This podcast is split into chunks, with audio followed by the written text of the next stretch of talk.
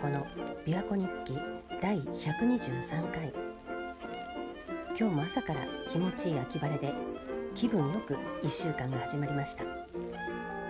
青い琵琶湖を走るボートが遠くに見えます。さて鳩宗敦子の琵琶湖日記シーズン1では引き寄せの法則についてお話ししています。私がこれまで読んできた引き寄せの法則とか思考現実化に関する本には自分の思いとか意図するもの自分の意識や無意識に焦点を当てる話が中心に書かれていました、まあ、もちろん自分の生活とか状況を変えたければ自分の考え方自分自身を変えるしかないので相手をどうこうしようっていうことはそもそも考えないと思うんですけどでもただ自分の望みだけを考えていればいいのか自己中心的な考えでいいのかっていう思いも出てきます。まあ、もちろん引き寄せの法則などの本には何も自分のことだけを考えて自己中心的に強欲に生きろなんてことは全く書いてないですただ自分が何を望んでいるかを知ること自分の内面と向き合うことを進めているんだと思います。その上で自分に正直に生きていたら他人にもきっと優しくなれるんですかね。自分の願いを叶えたいのであれば他人も願いを叶えてほしいって自然と思うようになるのかもしれません。だからなのかなって思うんですけど私が今まで読んできた本の中に出てくる実例こんな風に願いが実現しましたっていうような実際のお話の中には大体こう他人に親切にしていたらその人から後で素晴らしいチャンスが与えられたっていうようなエピソードが多いんです。で実は今朝もネットでアメリカのニュースを読んでいたらそんな話がありました。テキサス州のヒューストンの話だったんですけど不動産業の30代の女性がある日お客さんに物件の内覧をしてもらうことになっていたんですけれどもその家の電球が切れていたのでこれはやばいと思ってドラッグストアに急遽電球を買いに行ったんだそうです。でお客さんとの約束の時間までに20分ぐらいしかなかったので大急ぎで電球を買って帰ろうと思ったらレジでバッグに財布が入ってないことに気づいて焦ったんですけどそのお店ではスマホ決済ができるって書いてあったのであじゃあスマホ決済しようと思ったらなんと間違えてご主人のスマホを持ってきてたことに気づいてでスマホ決済もできなくてどうしようって焦ってたんだそうです。そしたらもうそのお店に40年近く勤務しているレジの女性が「いや本当だったら私が代わりに払ってあげたいところなんですけど請求書の支払いをした直後で今私の口座の残高20ドルしかないんですって言ったんだそうです。でもよくよくその電気を見てみたら定価の50%引きになってたらしくってだから実際は11ドルぐらいだったらしいんですね。でそれに気がついてあそれなら払いますって言って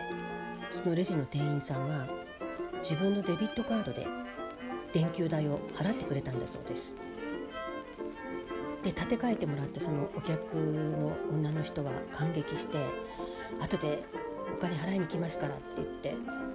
でその日内覧が終わった後にお店に戻ってその店員さんに商品代として15ドルと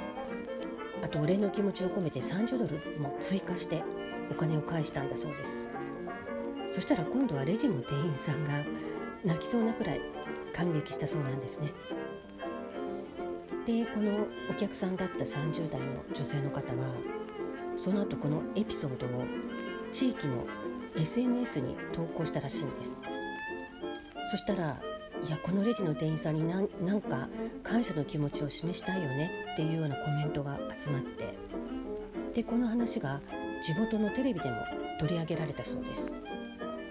そしたらこの長年そのお店に勤めていた彼女のことを知ってるお客さんもたくさんいていや自分も小銭が足りない時にレジで立て替えてもらったとかいう人もいたりしてで結局彼女のためのクラウドファンディングが立ち上げられて1万1,000ドルが集まったっていう話が書いてあったんです。で今朝このニュースを見てへえと思ってで実際にこのクラウドファンディングを見てみたら今ではもう1万9,000ドル以上集まっていました。これには今まで親切にしてくれた彼女への感謝はもちろんなんですけどコロナで大変な時期もずっと地域の人たちのために店舗で働いてきたエッセンシャルワーカーである彼女に少しでも報いたいっていう思いもあるようです。でこれだけのお金が集まったと聞いて感激したこの店員さんは集まったお金の一部は子どもたちのために寄付したいって話していたそうです。20ドルしか持っていなかった店員さんがそのなけなしの20ドルから困っているお客さんのために建て替えをしたらそれが結果的に2万ドル近くを引き寄せたっていうまさに引き寄せの法則なんですけどでそこからさらにすぐに子どもたちのために一部を寄付したいっていうのは私が読んだ本「すべてのお金の悩みを永久に解決する方法」に書いてあったルールにまさに従っているのできっと彼女にはさらにもっと大きな何かが返ってくるんじゃないかなって勝手に思ってます。伝行大師最澄の言葉に「猛虎利他」っていう言葉があります。己を忘れて他を利するは慈悲の極みなり。結局情けは人のためならずっていうことで回り回って自分に返ってくるんですね。私も猛虎利他の精神で今日も一日過ごしたいと思います。アンカーでお聞きの方は音声メッセージが残せます。それ以外でお聞きの方は鳩宗敦子 .com のお問い合わせページからメッセージが送信できます。鳩宗敦子でした。